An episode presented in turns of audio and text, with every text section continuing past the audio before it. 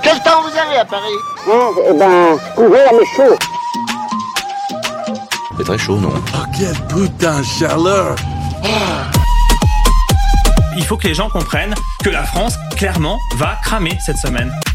Je suis glacée à l'intérieur, j'ai chaud. Je crois que je vais me trouver mal. Calmez-vous, Thérèse, c'est une catastrophe. Madame, monsieur, bonsoir. Encore de fortes chaleurs en ce 17 août 2050 avec un soleil de plomb à peine voilé. À peine voilé. peine voilée. On n'est pas que des hippies Spécialité. Bonjour et bienvenue dans le podcast dont n'est pas que des hippies, spécial été. Je suis Julie Lano, votre hôte depuis un an et demi maintenant, plus ou moins régulièrement. Et jusqu'à fin août, je vais vous donner rendez-vous un dimanche sur deux pour des épisodes solo dans lesquels on va parler de mille et un sujets. Par exemple, comment appliquer la nature au quotidien, s'hydrater pendant l'été, parce que c'est pas juste boire de l'eau évidemment, prendre soin de sa circulation sanguine et lymphatique, euh, on va parler de l'art de ne rien faire et d'avoir aucun problème avec ça, etc. etc. Et c'est des capsules courtes à butiner au gré de vos envies. Dans ce premier épisode du podcast version été, je vous propose de balayer les quatre piliers de la naturo pour avoir euh, bah, déjà une idée de ce sur quoi cette médecine repose, entre autres, mais aussi pour commencer à pouvoir intégrer ces enseignements dans votre quotidien.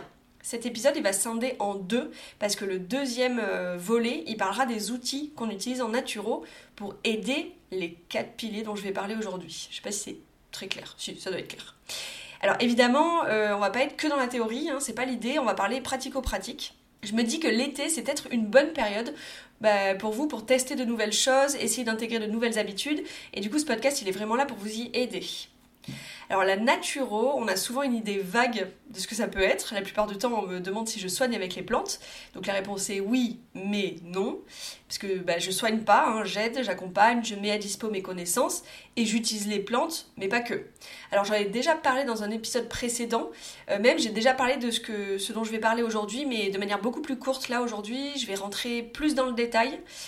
Euh, parce qu'en fait, bon, bah, outre le fait que euh, ça me passionne, il y a vraiment plein plein de choses à dire et si vous avez déjà écouté des épisodes, si vous me connaissez un peu, vous savez que je pars du principe que que le pouvoir, que pas du tout, que le savoir c'est le pouvoir.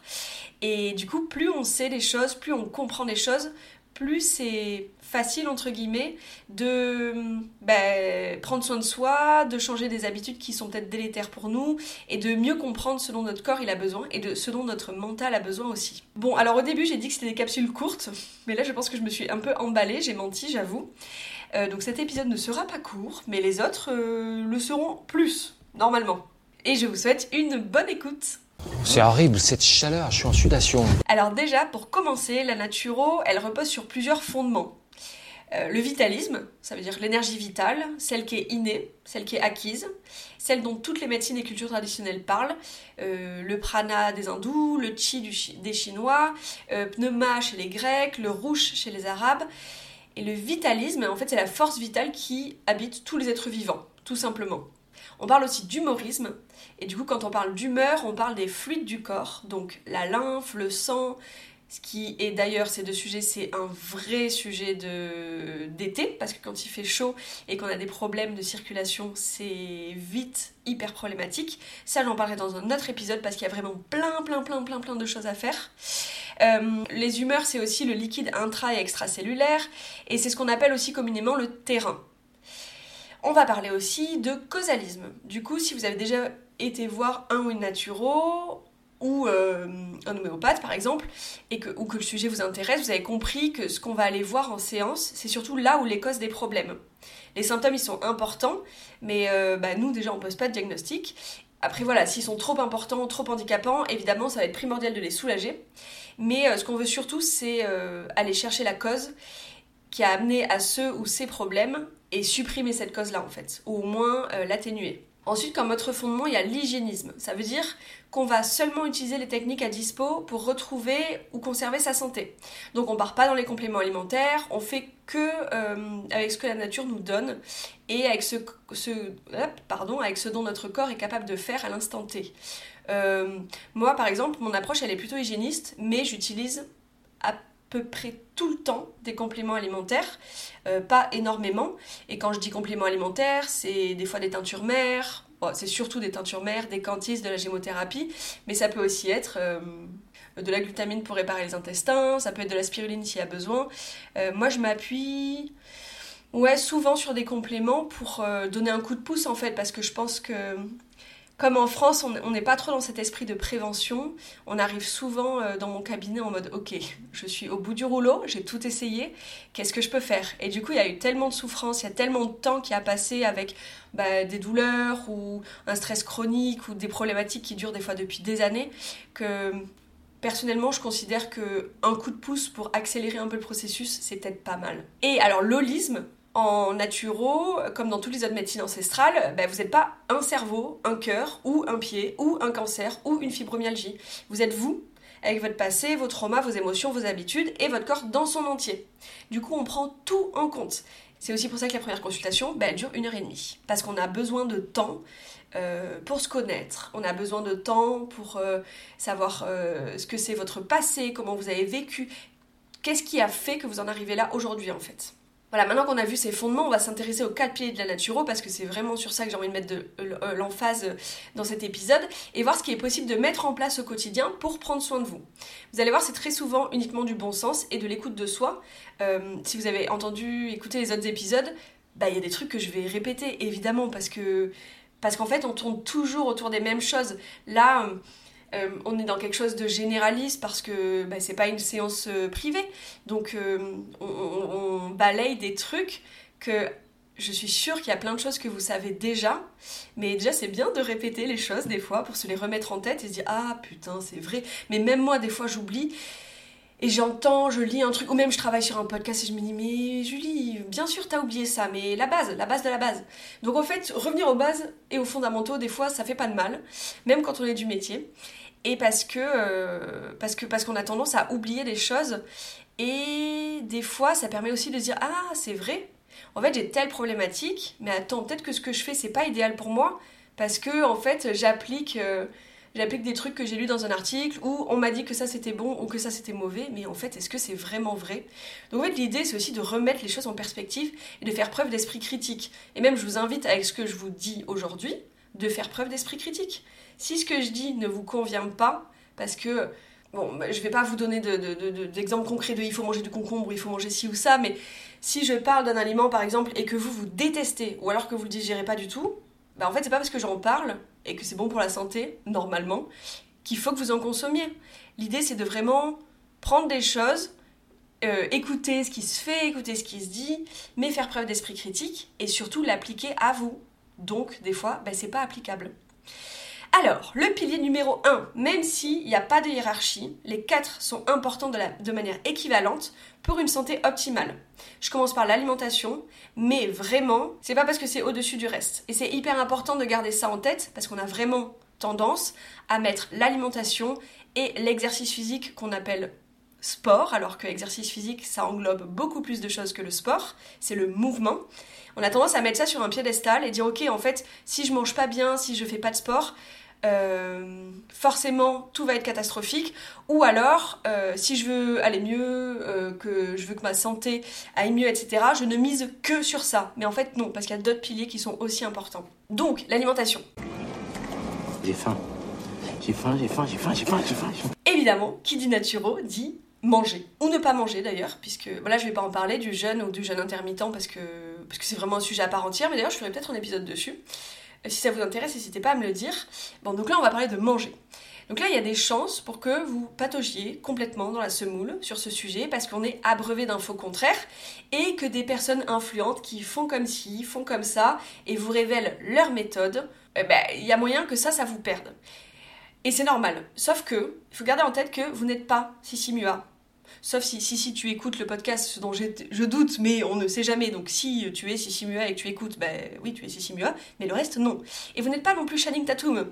Except if Channing, uh, you are listening to this episode, but I have an even bigger doubt that with Sissi. But who knows? Je parle anglais parce que, bon, je suis pas sûre qu'ils comprennent le français, excusez-moi, je voulais faire à l'international. Donc, si vous n'êtes pas Sissi Mua, si vous n'êtes pas Channing Tatum, si vous n'êtes pas quelqu'un d'autre que vous, ben en fait, les conseils des autres, encore une fois, vous les prenez avec esprit critique, avec recul. Même si c'est quelqu'un que vous admirez, même si c'est quelqu'un qui a les mêmes objectifs que vous, euh, c'est hyper important de vous dire ok en fait euh, moi j'ai mon propre système de fonctionnement, j'ai ma propre histoire, j'ai ma propre physiologie, donc je ne pourrais pas avoir le corps de telle personne euh, en faisant les mêmes choses tout simplement parce que je suis pas euh, pareil, que je fonctionne pas pareil, je peux pas manger la même chose que bon j'ai plus d'exemples que bidule que j'admire tout simplement parce que j'ai pas les mêmes besoins, j'ai pas la même santé, j'ai pas les mêmes maladies.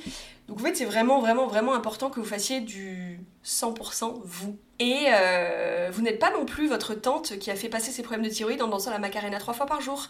Et surtout, surtout, vous n'êtes pas la cible des articles en ligne ou dans les magazines qui survolent les sujets et qui s'adressent à tout le monde. Donc personne. Bien sûr qu'il y a des infos hyper intéressantes. Maintenant, après je vais arrêter de le dire, euh, prenez ça avec du recul. Alors pour l'alimentation, à mon sens, il y a quelques règles à respecter qui pour le coup s'adressent à tout le monde. Mais elles sont tellement larges que vous allez avoir besoin de vous poser pour réfléchir à ce dont vous et vous seul avez besoin. La règle euh, numéro 1, c'est écouter votre corps. C'est vous demander de quoi j'ai envie. Est-ce que j'ai vraiment faim? Est-ce que c'est ok? J'ai assez mangé Selon mon état de santé, est-ce que c'est bien pour moi si je mange telle ou telle chose? Pour répondre à ces questions, votre rapport à l'alimentation, bah, il faut qu'il soit sain. Sauf que c'est souvent pas le cas. Soit il y a une relation amour-haine avec la nourriture, soit la nourriture elle est utilisée comme compensation, pansement, remède contre l'ennui ou contre le stress. Et écouter son corps, savoir véritablement l'écouter et répondre à ses demandes, ça demande d'être déconstruit, déconstruite de tout ce que prône la diet culture. Euh, euh, diet culture, c'est culture du régime. Ça veut dire que si vous avez faim, ben vous buvez pas un verre d'eau ou vous obligez pas à faire votre jeûne intermittent. Vous mangez. Ça veut dire que la nourriture, elle n'est pas considérée comme un danger, ni pour la santé, ni pour le poids, mais pas non plus comme une solution unique pour ces mêmes sujets. Et pour terminer, pouvoir écouter son corps, c'est se défaire des croyances qu'on a pu vous faire passer et qui ne vous appartiennent pas. Les croyances, ça appartient à un autre pilier dont je vais parler après, euh, mais là j'en parle là parce que c'est spécifiquement sur l'alimentation. Et euh, ces croyances-là, on a pu vous les faire passer dans votre enfance, à la maison, à l'école, peu importe où. Les croyances des autres, même si vous avez grandi avec, c'est les croyances des autres. Donc qu'est-ce que vous, profondément, vous pensez de tout ça? Si écouter votre corps et répondre à ses besoins, c'est difficile, voire impossible, je vous conseille de vous faire aider, par exemple par une thérapeute ou un thérapeute formé en alimentation intuitive un ou une psy qui a de vraies connaissances sur ce sujet, si vous souffrez de troubles du comportement alimentaire, quelqu'un qui est véritablement formé sur ces sujets. Et ce qui peut vous aider aussi, c'est faire une thérapie psychocorporelle, où du coup on va aller sentir son corps, comme le psychogestionnel que je pratique. La regla numéro 2. Faire les courses, cuisiner et manger avec plaisir, que notre repas y soit pris tout seul, toute seule ou partagé. Ça veut dire, évidemment, c'est selon nos moyens, habitudes et possibilités, de faire les courses dans un endroit dans lequel vous vous sentez bien. Par exemple, moi, si vous me mettez dans un Leclerc un samedi après-midi, ou même juste un grand Leclerc, ben, je préfère clairement me gratter les yeux avec des cailloux trempés dans du vinaigre. Je pense que ce sera plus vivable pour moi. Mais ça, c'est parce que c'est mon standard. Moi, je me sens agressée par la lumière, la musique, je suis perdue dans les rayons, je m'agace très vite. J'ai des angoisses de voir autant de produits, d'emballage, j'imagine les gaspillages massifs, la qualité souvent merdique de ce qui est proposé. Je suis effarée par les mille marques euh, auxquelles on a accès. Enfin bref, pour moi c'est vraiment un enfer. Vraiment, c'est horrible. Donc, même si je privilégie Biocop ou le marché, avec l'inflation, se dit en passant, euh, j'ai bien conscience que maintenant, il nous est demandé de vendre un deuxième rein pour pouvoir manger. Lidl, par exemple, ben, en dépannage, c'est la seule alternative valable pour moi et mes sens qui sont fragiles parce qu'il n'y a pas de musique, c'est petit, euh, voilà. Mais du coup, ça, c'est mes standards. Donc, c'est quoi les vôtres? En, fait, euh, c'est aussi intéressant de se dire, ok, l'endroit dans lequel je fais mes courses, c'est quand même pas mal si je me sens bien dedans, si je peux discuter avec les vendeurs, si je peux poser des questions sur les produits, si je sais d'où mes produits viennent, limite par qui ils ont été cultivés. Euh, il y a quelque chose de vraiment gratifiant et on sort de l'automatisme de ah putain, faut que j'aille faire des courses, ça va être un enfer, il va y avoir du monde, il faut que je prenne la voiture. Après, évidemment, si vous vivez en pleine campagne, la voiture c'est obligatoire. Mais euh, vous avez l'idée de ce que je veux dire selon vos moyens, vos habitudes, etc. C'est quand même intéressant de questionner l'endroit dans lequel on fait nos courses parce que c'est aussi euh, de là que ça part. Et cuisiner et manger avec plaisir, même seul, Ça veut dire que oui, même si votre repas il n'est pas partagé avec quelqu'un d'autre que vous, ben vous avez le droit euh, à manger dans une belle assiette. Vous avez le droit de manger ce qui vous fait plaisir et vous avez le droit de prendre le temps de cuisiner pour vous. À quel moment on s'est dit que c'était ok de pas se faire plaisir en cuisine et à table parce qu'il n'y a pas quelqu'un d'autre En fait, vous avez tout autant le droit de vous régaler en solo. Et ça fait aussi partie des pratiques de self-love, ça veut dire qu'on n'est pas tout le temps dans le don à l'autre. On n'est pas tout le temps en train de mettre les petits plats dans les grands parce qu'il y a quelqu'un d'autre. Parce qu'il faut bien accueillir, parce qu'il faut faire plaisir, même si c'est très cool de le faire. En fait, euh, vous avez tout autant le droit de vivre ça aussi pour vous. La regla numéro 3, j'ai essayé de parler toutes les langues, vu qu'il y en a 7, j'ai essayé de faire un truc un peu, voilà. Mais alors après, je parle chinois et basque, alors euh, bon courage pour vos oreilles. Alors, avoir la, donc la numéro 3, c'est avoir des assiettes colorées avec différentes matières, goûts, types de cuisson. Ça, c'est ce que je disais avant. Avec le recul et l'expérience, c'est un conseil qui vaut pas qui vaut pardon, que pour les personnes qui ont un super système digestif. En fonction de votre tempérament naturopathique et de votre état de santé ou de maladie, va falloir réfléchir différemment. Et du coup, euh, là, on va se poser la question de est-ce que je supporte le cru? Oui, j'en mange, c'est cool, c'est l'été, ça fait du bien. Si je supporte pas du tout, parce que les fibres, c'est compliqué, les FODMAPs, c'est compliqué, mais je vais partir sur du cuit. Mais alors le cuit, pareil, il y a des... Si on cuit trop, on perd les vitamines et les minéraux. Donc comment je vais cuire? Ben, Au wok, au vitaliseur de Marion. Ou alors je vais vite fait faire revenir à la poêle. Euh, ou je vais faire à la vapeur, mais de manière très courte. Ou je vais boire des jus de légumes. Et du coup, euh, comme ça, j'ai l'avantage du cru sans les fibres. Donc ça va pas euh, faire du mal à mes intestins. Puis en fait... Là, l'idée, c'est vraiment de se faire des assiettes qui vont correspondre à notre physiologie et à notre capacité digestive. Et nos capacités digestives, elles fluctuent. Si euh, vous avez du mal à digérer quoi que ce soit, ok, ça veut dire qu'il faut bosser sur votre foie, sur vos intestins, peut-être que vous avez des intolérances ou des allergies alimentaires, peut-être que vous avez une porosité intestinale, mais ça, une fois qu'on a réparé, bien on peut euh, se remettre à manger des choses qu'on ne pouvait pas du tout manger. Et si au contraire on peut manger euh, des pierres et des cailloux, et qu'en fait on dépasse tout le temps nos capacités digestives, il y a moyen qu'à un moment donné, ça se fatigue et qu'on doit faire, plus attention. Donc en fait, c'est une mauvaise nouvelle dans le sens où on peut perdre nos capacités digestives, mais c'est une super nouvelle parce que ça veut dire qu'en fait euh, rien n'est marbré, rien n'est gravé dans le marbre et rien n'est figé et qu'on peut améliorer ça.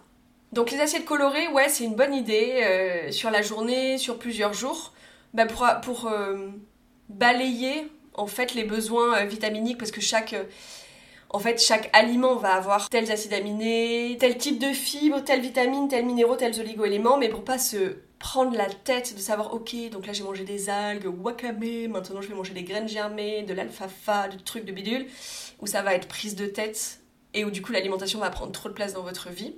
Mais en fait, on va essayer de diversifier au max.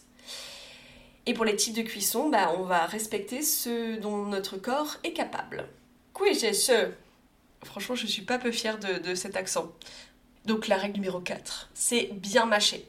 Prendre le temps de manger dans le calme. Un des problèmes majeurs chez beaucoup, c'est que on prend pas le temps de manger et de mâcher, et du coup ça entraîne pas mal de problématiques. Quand je parle de problématiques, c'est fatigue postprandiale, intolérance ou allergie alimentaire aggravée ou déclenchée, fatigue chronique aggravée, mauvaise absorption des nutriments, mauvaise digestion, transit perturbé. En fait, on le sait que mâcher il faut, on nous l'a tout le temps répété et tout.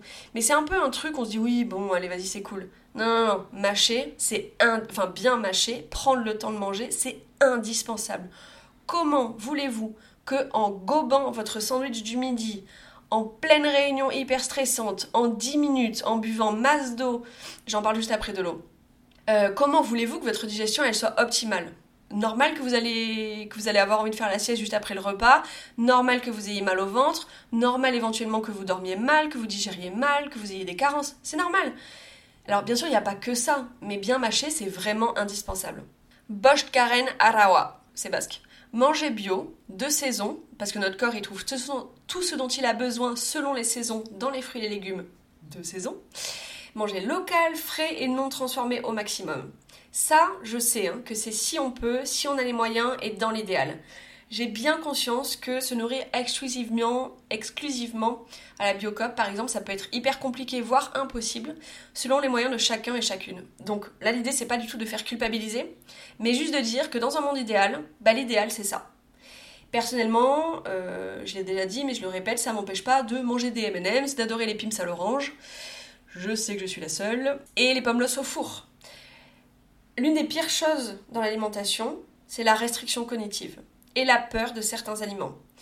Pour aller plus loin sur ces sujets, je vous conseille l'épisode que j'avais enregistré avec Sophia Desblés sur l'alimentation intuitive et l'épisode solo qui suit cette interview-là, où je parle de l'orthorexie dont j'ai souffert. Donc, là, ce que je vous dis, manger bio de saison, etc., c'est vraiment, vraiment dans l'idéal, mais je sais que chacun fait comme il peut en fonction de ses moyens. Euh, donc, pas de pression là-dessus non plus. Pravijo shisopiet. Varier. Ça rejoint ce que je disais dans la règle numéro 3, dans l'idée. Et pour pas avoir à compter sans se prendre la tête, c'est de, même si les habitudes de base, donc euh, apport en huile et oméga 3, euh, légumes à quasi tous les repas, associer des céréales avec les légumineuses, etc.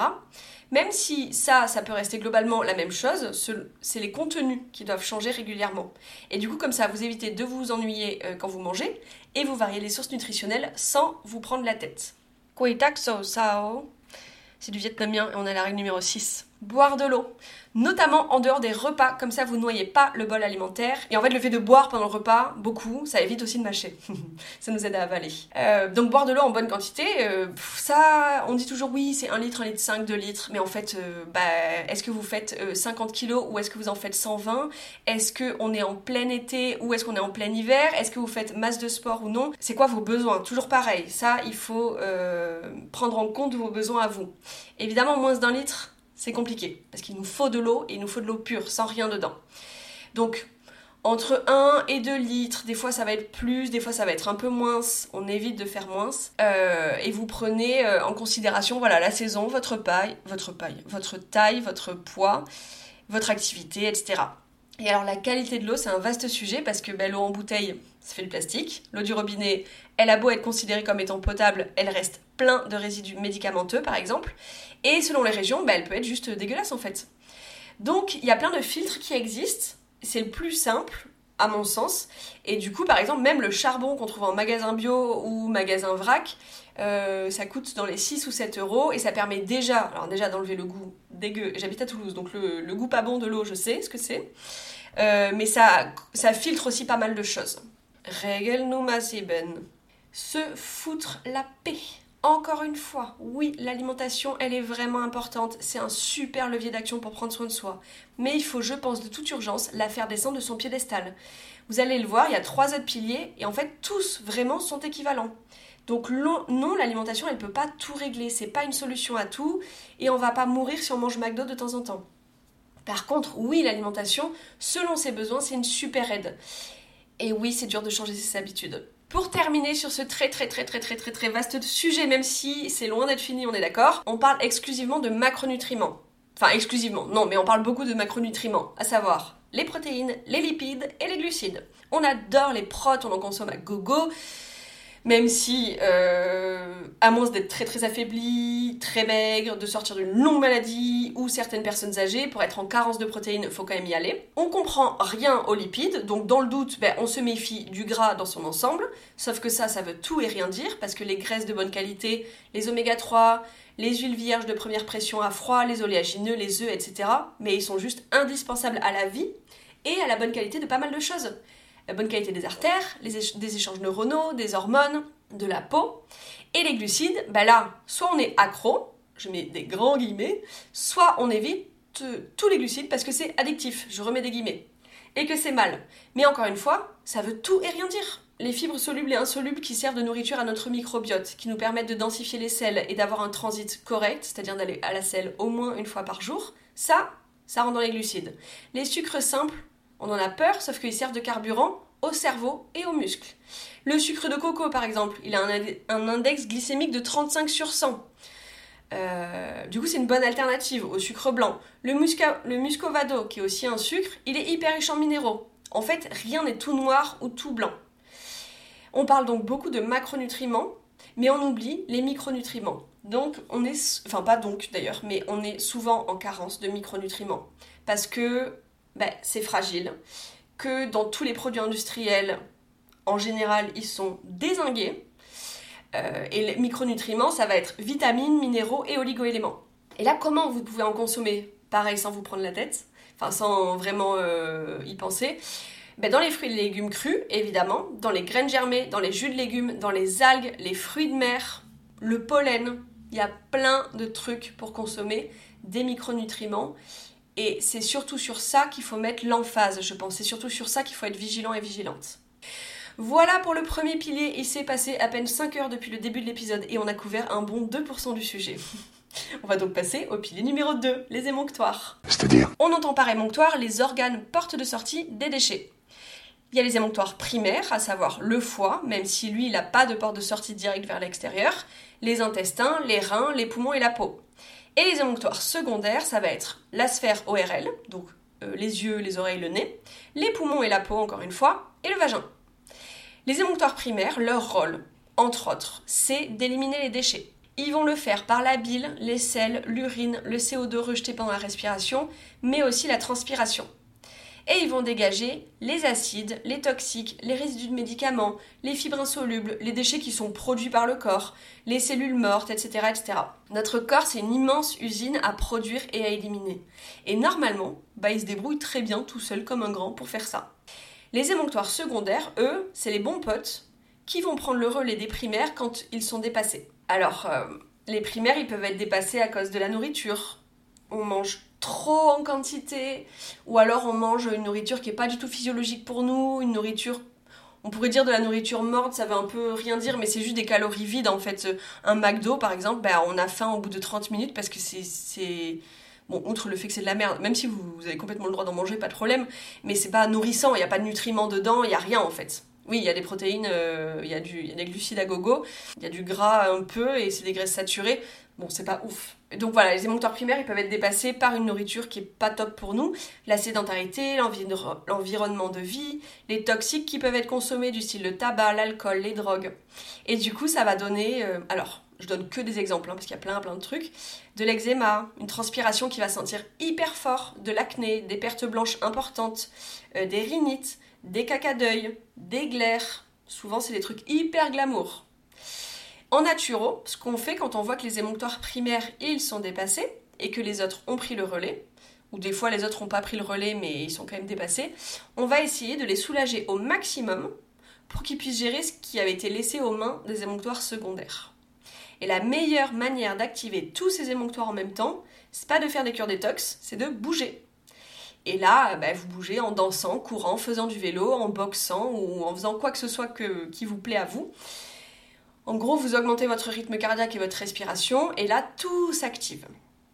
Je vais pas rentrer dans les détails, sinon j'aurai jamais fini. Ce sera pour un autre épisode ou un autre format d'enseignement, je sais pas encore. Le pilier numéro 3, c'est en gros la santé physique, le stress. Même si le stress, ça rentre aussi dans le pilier numéro 4. Mais de toute façon, le stress, c'est euh, un des nerfs de la guerre, clairement. Et donc, en gros, le pilier numéro 3, c'est prendre soin de son corps pour pas être bouffé par le stress et l'anxiété. C'est bouger selon ses envies et ses possibilités, sortir de la sédentarité, qui fait beaucoup de dégâts.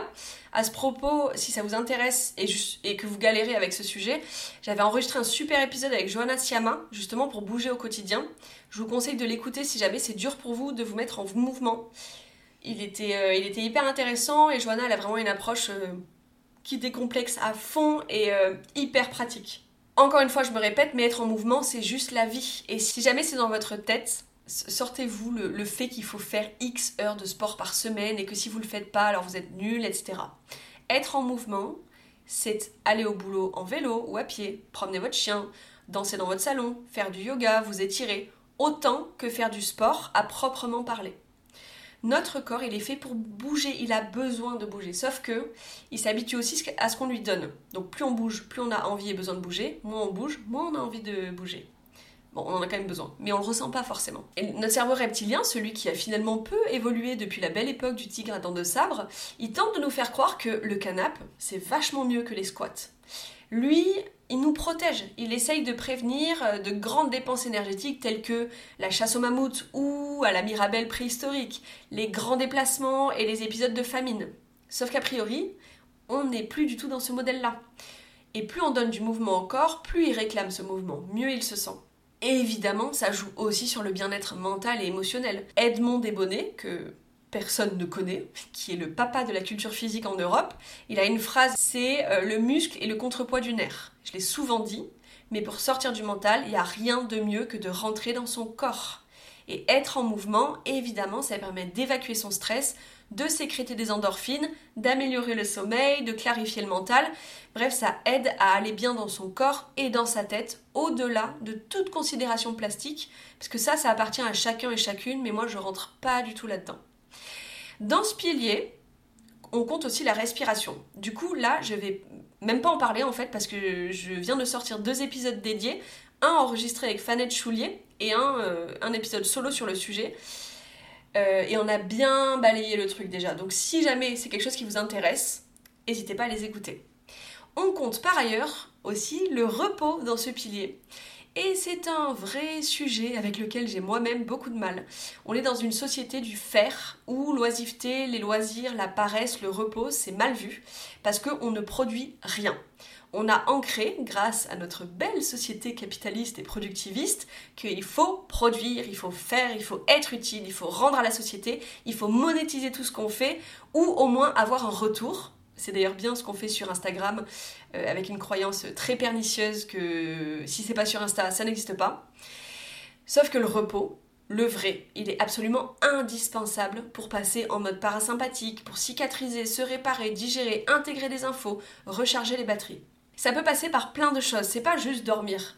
Se reposer, euh, ça peut passer par se faire masser, passer du temps au hammam, faire la sieste, observer les nuages, euh, observer des animaux, les insectes, observer son bébé, euh, peindre, faire de la poterie, écrire, mais des trucs uniquement pour soi.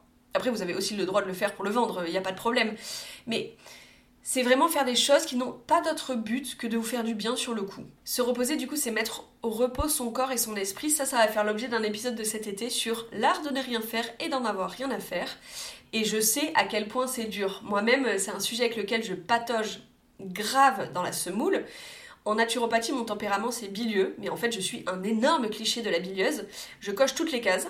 Et en Ayurveda, mon esprit il est très vata. Donc vous imaginez euh, que je suis un courant d'air persuadé que le repos se mérite et qui pense qu'elle a beaucoup plus de, de capacité que ce qu'elle a en vérité.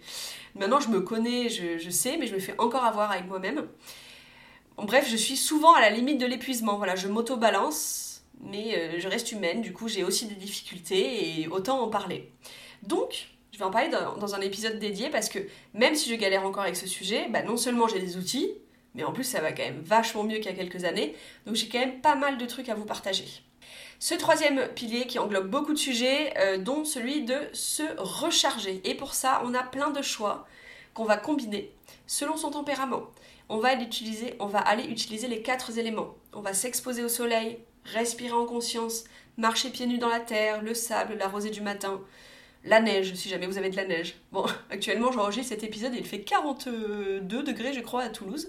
C'est un enfer. Donc la neige, voilà.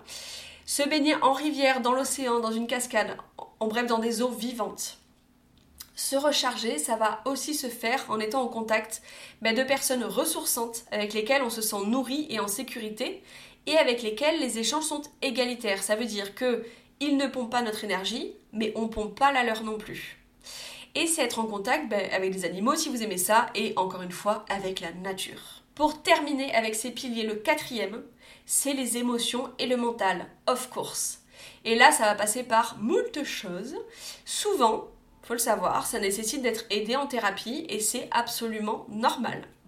Donc pour ce dernier pilier, on va parler de reconnaître, accueillir, vivre et se laisser traverser par ses émotions une émotion qui nous traverse, même si c'est désagréable parce qu'on pleure ou parce qu'on est en colère, c'est une émotion qui s'en va. On peut être triste plusieurs jours d'affilée, on peut être triste pendant des mois quand on est en deuil par exemple, évidemment. Mais plus on va aller à l'encontre d'une émotion, plus on va essayer de ne pas la ressentir, plus ça va faire de dégâts. Je ne dis pas que c'est facile de le faire, évidemment. Euh, ça va aussi être mettre en lumière ces croyances qu'on appelle des croyances limitantes. J'en parlais en début d'épisode sur la nourriture. Et ces croyances, on les a érigées en vérité absolue, à un instant T pour une raison qui à l'époque était très probablement justifiée, mais qui aujourd'hui est bloquante. Souvent, ces croyances, elles sont tellement ancrées qu'on s'en rend même plus compte. Je vais prendre trois exemples. Ça peut être croire que toute seule, une femme, elle sera toujours en galère financière. Ou qu'il faut constamment faire attention à ce qu'on mange pour ne pas grossir ou encore que gagner de l'argent, ça transforme forcément les gens en cons. Ces croyances, elles sont ancrées parce que souvent, l'expérience nous a prouvé que c'était vrai. Si notre mère, elle s'est retrouvée mère célibataire, elle a jonglé avec deux boulots, s'est occupée de ses enfants, dont du coup, puisque c'est notre mère, toute seule, qu'elle n'avait pas de pension, qu'elle a galéré financièrement, que ça, a été hyper dur, alors que quand, quand un homme, notre père ou notre beau-père, c'est un exemple, alors euh, voilà, euh, était là, la stabilité était là ben, du coup, on va ancrer en tant qu'enfant que pas d'homme est égal à galère. Si on vient d'une famille obsédée par la minceur, qui a elle-même la croyance qu'être mince, c'est uniquement parce qu'on fait attention à ce qu'on mange, ça devient notre propre croyance. Si notre père gagnait beaucoup d'argent et était particulièrement un gros con, je rappelle à toute fin utile que les liens du sang n'obligent en rien à aimer l'autre. Euh, qui avait de la pression par rapport à l'argent, euh, le fait d'en gagner, qui en gagne le plus, comment en gagner plus, et qui avait peut-être un discours violent euh, contre ce qu'il appelait les pauvres, entre grands guillemets, parce que pauvre ça veut tout et rien dire, ben on a pu ancrer, malgré nous, le fait qu'avoir de l'argent c'était synonyme d'être un gros con. Pour sortir de ces croyances, on dézoome et on commence à trouver des exemples qui nous prouvent que, bah, en fait, non, il y a des exemples contraires. Est-ce que, par exemple, est-ce qu'il n'y a pas des femmes indépendantes qui ne galèrent pas? Sur 7 milliards d'humains, c'est possible que si. Du coup, vous allez trouver des exemples pour vous prouver que votre croyance, elle est finalement un peu plus bancale que ce que vous pensez. Pour la deuxième croyance, est-ce que toutes les personnes minces sont dans la restriction? Non. Trouvez des exemples. Est-ce que toutes les personnes grosses mangent sans faire attention? Absolument pas. Et trouvez des exemples. Et est-ce que le problème c'est l'alimentation ou une vision grossophobe de la vie? Je vous laisse juge. Pour la dernière, est-ce que absolument toutes les personnes qui ont de l'argent sont comme notre père? Je dis notre père, mais ça peut être notre mère, un oncle, peu importe. Hein, je, prends des exemples hyper genrés, mais euh, après, voilà. selon votre croyance, euh, vous, trouvez la personne qui a pu vous la transmettre. Et donc, bah, non, tout le monde euh, qui a de l'argent n'est pas comme lui ou elle. Trouvez des exemples. Et si on reste dans un système capitaliste, est-ce que c'est l'argent qui est mal ou est-ce que c'est la manière dont on l'utilise? Et si j'ai de l'argent, et que je l'injecte que dans des choses qui ont du sens, des choses écologiques, sociales, est-ce que je suis dans le même schéma? A priori non. Dans ce quatrième pilier, vous avez probablement entendu parler des maladies psychosomatiques. Et si vous souffrez d'une pathologie, ce terme vous fait peut-être hurler parce que ça sous-entend souvent dans le langage médical que c'est dans votre tête. Ce que j'entends moi dans ce terme, c'est que vos traumas, les blocages émotionnels que ça a créés et le stress qui a été engendré et souvent l'inflammation qui va avec, ont, à terme, créé des déséquilibres purement physiologiques. Donc, si la cause émotionnelle, elle va être indispensable à traiter, le corps, il va l'être aussi, évidemment. Euh, c'est pas parce que la cause, elle est émotionnelle, mentale, que votre corps, il souffre pas, bien entendu. Et c'est hyper important de vous dire que vous n'avez pas créé votre pathologie sciemment. Par contre, votre corps, lui, suite à un déséquilibre émotionnel, par exemple, ou un grand stress, une peur panique ou autre, il a créé une pathologie parce qu'il a essayé de retrouver son équilibre dans un déséquilibre a priori qui était trop grand pour lui. Donc votre corps finalement il a fait comme il a pu avec ce qu'il avait sur le coup. Pour récapituler ce finalement très long épisode, la naturopathie s'appuie sur quatre piliers, tous équivalents. Le 1, euh, la santé des émonctoires, les ports de sortie des déchets. Le 2, les émotions et le mental. Le 3, l'alimentation. Et le 4, la santé physique, le stress. Voilà, c'est la fin de cet épisode, le premier de la série spéciale été. Dans 15 jours, je vous parlerai des outils que la naturopathie utilise, les plantes, les techniques manuelles, l'eau et plein d'autres. Et dès juillet, on partira sur des capsules plus courtes, je pense, dans lesquelles je parlerai de comment bien s'hydrater quand il fait chaud, comment prendre soin de sa circulation sanguine et lymphatique, l'art de ne strictement rien foutre et d'être ok avec ça, et d'autres sujets. D'ailleurs, si vous avez une envie particulière pour cet été, un sujet qui vous tient à cœur, n'hésitez pas à me le proposer en m'écrivant sur pacquedeshippies.gmail.com. Si cet épisode vous a plu, sachez qu'il y en a 30 autres. Des interviews avec des personnes inspirantes comme Camille Pellou, Cécile de Bigara, Anouk Roller ou encore Marie-France Faré. Des épisodes solo sur des sujets comme les super aliments, l'endométriose, l'orthorexie ou encore les plantes. Et désormais, vous pouvez aussi faire une pause en pleine nature avec les câlins auditifs. Il y en a déjà trois qui sont disponibles à l'écoute. Si cet épisode vous a plu, je vous serai plus que reconnaissante de me le faire savoir. Il y a plein de moyens. Vous pouvez m'écrire, vous pouvez le partager sur Instagram, par exemple en me taguant avec le @paquedip ou encore vous pouvez me mettre 5 étoiles et un commentaire sur Apple Podcast et Spotify. Ça m'aide à faire connaître le podcast, à diffuser l'information et à valoriser mes super invités et le message qu'elles ont à faire passer au monde. Merci pour votre écoute, prenez soin de vous et à très bientôt dans vos oreilles.